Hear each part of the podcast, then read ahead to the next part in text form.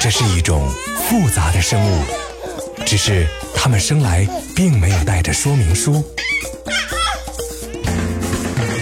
大家好，我是一喜妈妈，让我来带您解读宝宝的成长奥秘，轻松对待育儿路上的难题。新妈听听看，Mommy brand new。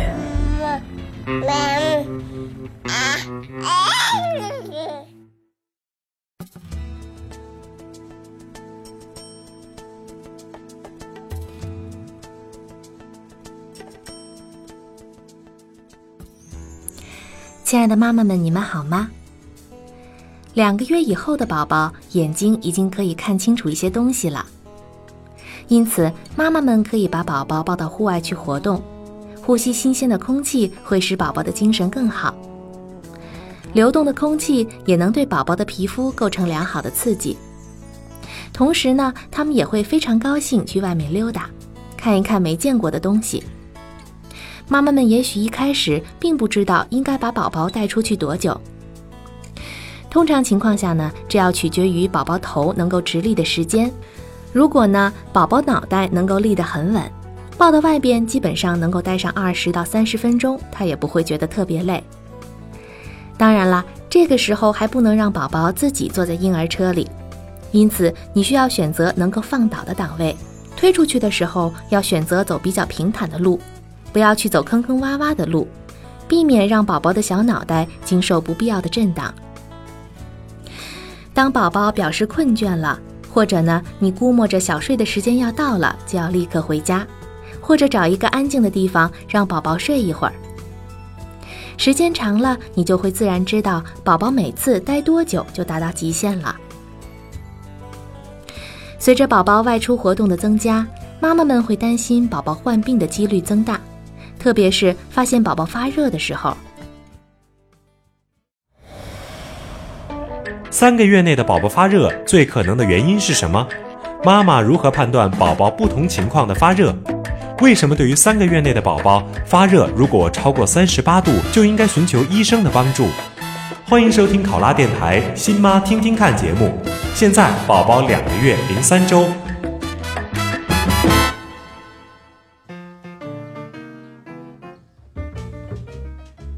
小儿发热时，体温三十七度五到三十八度为低热，三十八到三十九度为中热，三十九度以上为高热，超过了四十一度呢就是超高热。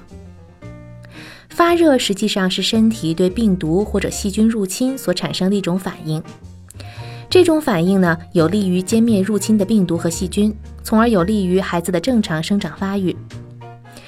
通常情况呢，宝宝一旦有点发烧了，妈妈们就会紧张，急得团团转，并且想尽一切方法给宝宝退烧。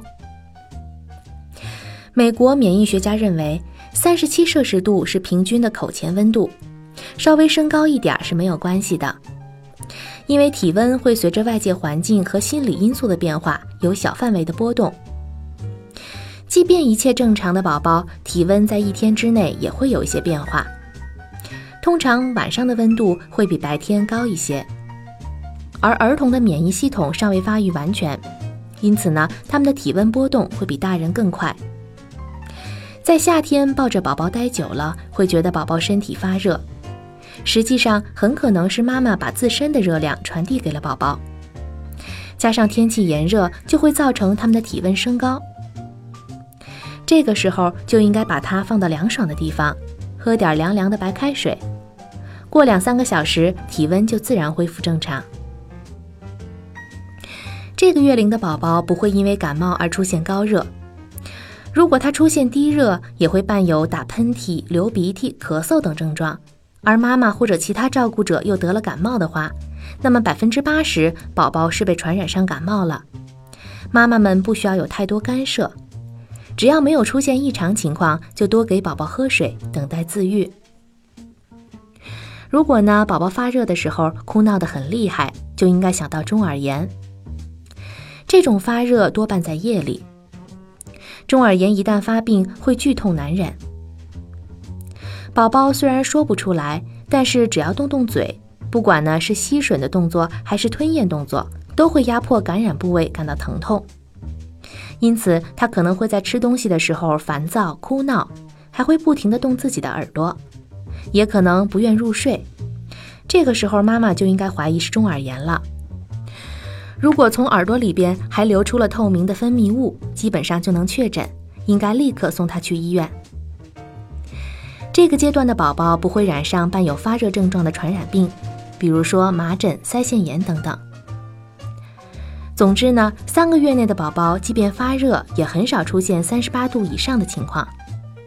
所以，如果你发现宝宝的体温升高到了三十八度以上，就应该立刻去看医生，排除其他隐患。当然了，我理解很多妈妈不忍心看到宝宝发烧的难受样子，那么你可以采用简单的物理降温方法，让宝宝感觉舒服一些。最简单的方法呢，就是头部冷敷，它适合宝宝的一般性发热，尤其适合低热宝宝。将毛巾用凉水浸湿以后，敷在宝宝前额的地方，轻轻擦他的脸部、脖子，每五到十分钟更换一次。如果这样宝宝还是不舒服，妈妈就可以用三十七到四十度之间的温水给宝宝进行擦浴。擦浴不应该用酒精，因为对于这么小的宝宝来说，酒精太过刺激，会造成孩子皮肤快速的舒张和收缩，小朋友会觉得很冷不舒服，甚至还会抽搐。妈妈们可以用温水代替酒精来擦宝宝的身体，将他的衣物解开。用温水毛巾擦孩子的四肢和前胸后背三到五分钟。如果宝宝愿意，还可以直接用三十七度左右的温水来泡澡，这样可以使宝宝皮肤的血管扩张，将体气散出。另外，水汽由体表蒸发的时候也会吸收热量。小宝宝每次泡澡不要超过十分钟。泡澡呢，一般可以将体温降低零点五到一摄氏度。而且能使因为发烧而显得烦躁的宝宝安静下来，安稳入睡。洗完澡以后，应该迅速的用大毛巾把他的身上擦拭干净，穿好衣服，以免着凉。需要注意的是，在进行降温处理的时候，如果孩子有手脚冰凉、全身发抖、口唇发紫这些所谓寒冷反应，就要立刻停止。另外呢，宝宝发烧了需要多喝水，妈妈可以准备大量温开水。如果宝宝不愿意喝，就可以给他冲一些淡果汁，帮助他来发汗，防止脱水。对于大一点的孩子，如果不是温度三十九度以上，或者呢连续三天三十八度以上，我们就不主张动辄往医院跑。但是对于三个月以内的宝宝，如果温度超过了三十八度，就应该立刻去医院了。说完了宝宝，我们再聊一聊妈妈吧。逛街是女人们最热衷的活动之一了。你可能会发现，过去逛街你会专注于逛衣服、化妆品、包包还有鞋，而有了宝宝以后，你的主战场会转移到婴儿用品、小衣服还有玩具上面。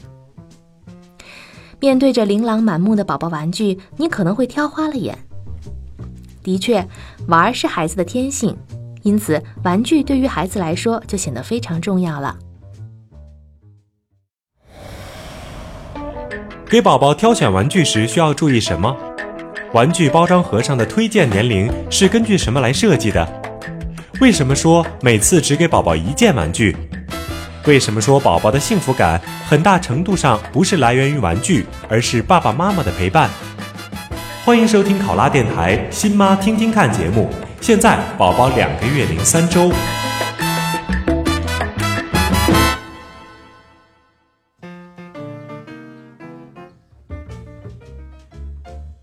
一个好的玩具不但能够促进宝宝身体机械动作，还有语言的发育，提高孩子的注意力、观察力以及认知能力，而且还能发挥他的想象力、思维能力，刺激到宝宝的听觉、触觉还有视觉，增强求知欲和好奇心，对于孩子的智力发展是非常有好处的。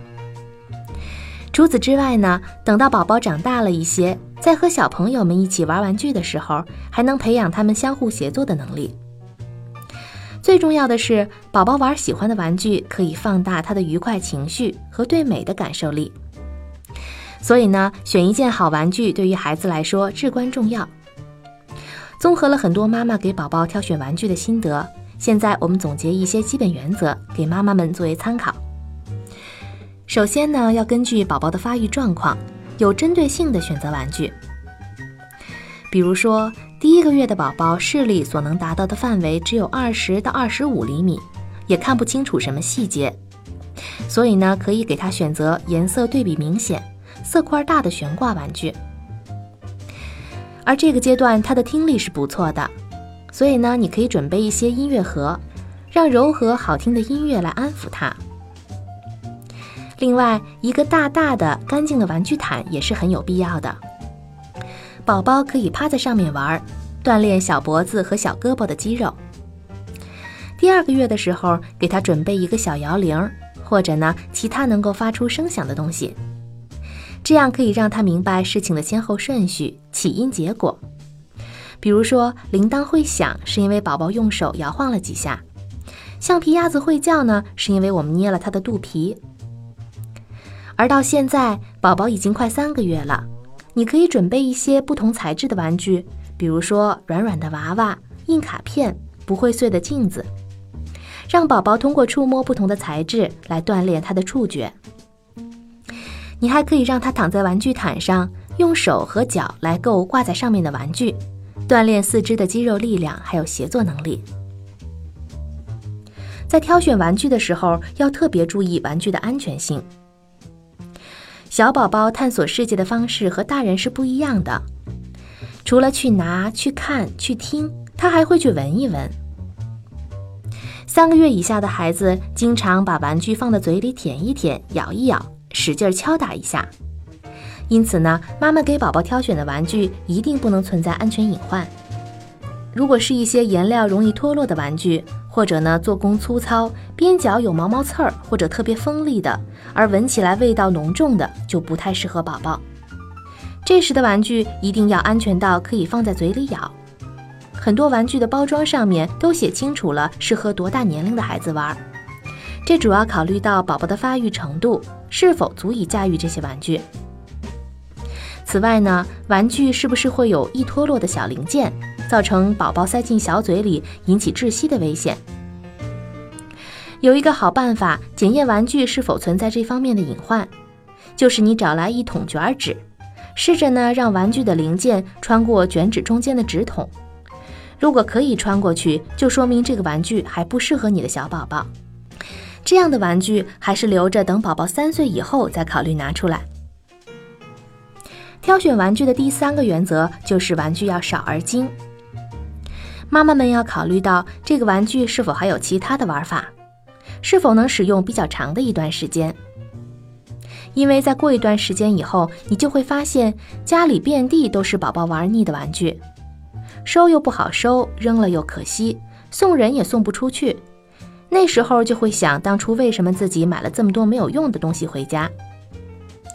所以呢，在挑选玩具的时候，要考虑到玩具的可持续性。比如说，皮球就是一个很经典的玩具。宝宝很小的时候，可以让他观察上面的图案，也可以拿在手里玩。等大一些了呢，宝宝就会爬过去够它。一岁的宝宝能走的时候，皮球又可以用来踢着玩。再长大一点呢，就可以装个篮筐投球用。这样一个玩具才能够充分体现它的价值，同时也可以减少浪费、节省空间、减少环境的负担。另外呢，妈妈们要注意，玩玩具的一个重要原则就是每次只给宝宝拿一件玩具玩。即便有非常多的玩具摆在宝宝面前，他可能也只会对其中一两个感兴趣。如果呢，他每个都玩一玩，可能会分散注意力，这不利于培养宝宝的专注力。即便你的玩具很多，也可以轮流拿出来给孩子玩，也可以轮流拿出来给孩子玩，先藏起来一部分，等这几个玩具玩的太熟悉、没有兴趣的时候，就可以先收起来。过一两个月再把老玩具拿出来。随着孩子的年龄增长，智力发育到新的阶段。对老玩具有了新的玩法，那对他来说又会是新玩具。这些都是很好的经验。不过，我觉得最重要的是，爸爸妈妈应该多陪宝宝一起玩。不仅仅呢，是因为宝宝需要我们教给他怎么样来玩玩具，更重要的是，我们要参与到和孩子的游戏中去。很多时候，孩子的幸福感并不来源于你费了多大力气给他买了多少东西，即便你都是用心挑选，价格也不菲，对宝宝来说都没有太大的区别。他们更会在意的是你能不能陪他一起玩，一起笑。孩子生下来的第一个玩具就是妈妈或者爸爸，再也没有比这更好的了。也许你的一个表情都可以让宝宝高兴好长时间。你唱的歌会比任何莫扎特、海顿都能给他安全感。宝宝很快就会长大，所以多留点时间给他们，陪他玩的时候就专心的玩，不要敷衍，不要分心。不要边玩边干别的，在一起玩的时候，让他充分感觉到你的爱。这个阶段的宝宝基本已经适应了妈妈给制定的作息习惯。如果你之前没有纠正过宝宝的坏习惯，那这段时间可能会遇上些小麻烦，发现宝宝晚上不睡觉，精神的不得了，而白天呢，却能一口气睡上五到六个小时。何时可以对宝宝的睡眠及活动加以干预？怎样判断宝宝是否把白天和夜晚弄颠倒了？怎样改变宝宝的生物节律？为什么早产儿及个头比较小的婴儿需要更多的睡眠？欢迎收听考拉电台《新妈听听看》节目。现在宝宝两个月零三周，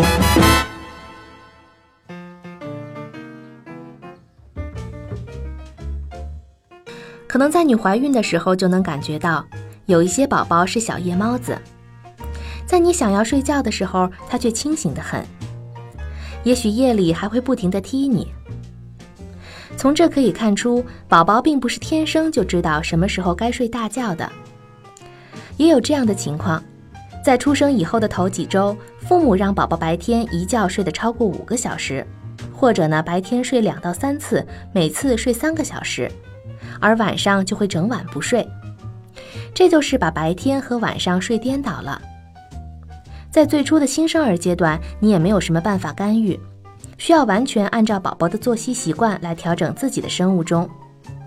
但是呢，随着宝宝月龄的增大，特别是到了这个时候，你完全可以开始教他区别白天和夜晚了。因此，在适当的时候，我们需要唤醒他，定时的进食，给他引入吃、玩、睡的规律。以此呢，教他分辨白天和晚上。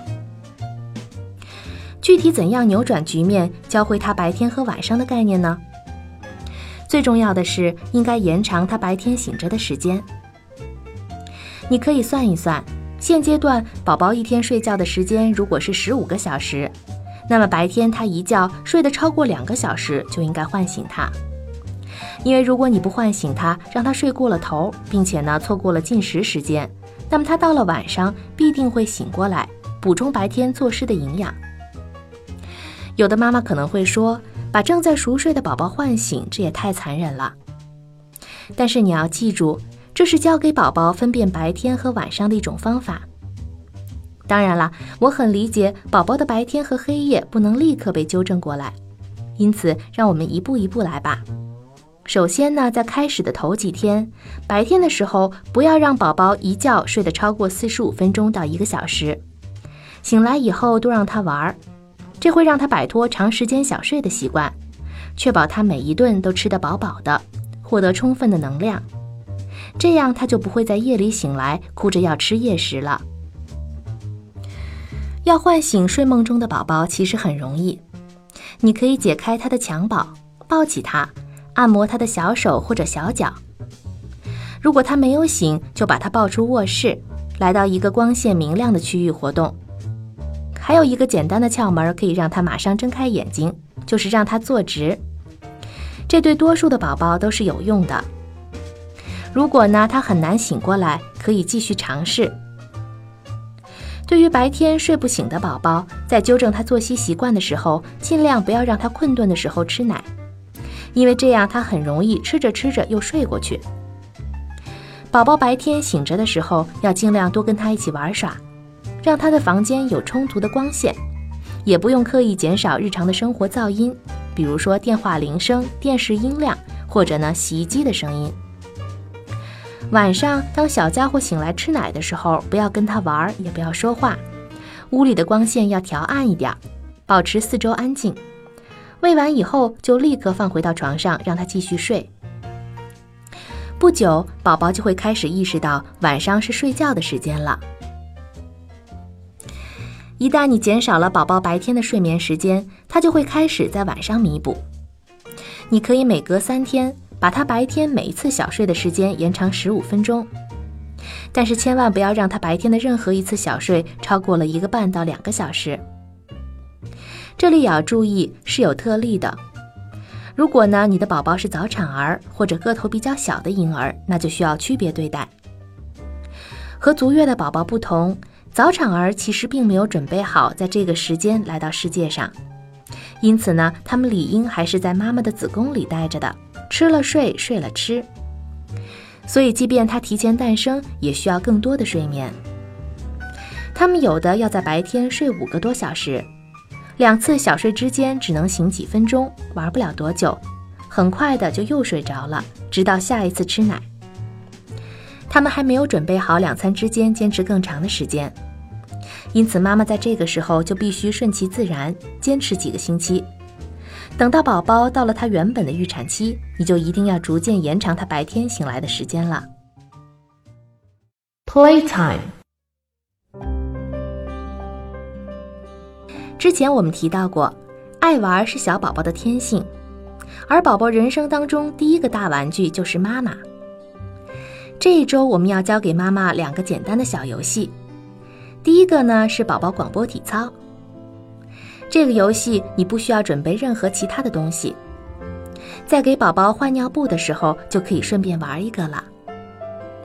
这个游戏呢需要宝宝仰面躺着，记住，虽然他没有穿尿布，但也可以垫一个隔水的垫子，以防他在玩的时候忽然给你一些惊喜。先把宝宝的双臂向身体两侧伸展，然后再举过头顶，这就是侧平举运动。两手伸直，斜着向上举过头顶，这是伸展运动。两臂弯曲，双手向胸前摆动，这就是扩胸运动。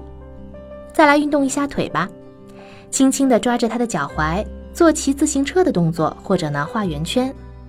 也可以把他的膝盖抬高，交替着做大幅度的踢腿动作。这些都会让宝宝玩得很开心，同时呢，也是对他们四肢协调很不错的锻炼。当宝宝躺累了，就把他抱起来，放一点好听的、节奏感强的音乐。你可以让宝宝在你的手臂上做 tummy time，宝宝面朝下，你的手掌呢轻轻地托住他的肚皮，把你的另一只手放在宝宝的背部，以保证安全，然后跟着音乐的节奏走。如果宝宝喜欢被竖直的抱起来，你可以让他脸朝外的坐着，一只手托住他的屁股下面，另外一只手呢环抱住他的腹部，然后带着他跟着节奏跳舞。如果宝宝非常高兴，动作的幅度就可以稍稍加大，他会觉得非常好玩。如果妈妈感觉到手腕疼，就可以让更大力的爸爸来跟宝宝玩这个游戏。好了，妈妈们。今天的节目到这里就要结束了，别忘了在微博上给我们留言，分享你的育儿经验，让我们下周再见吧。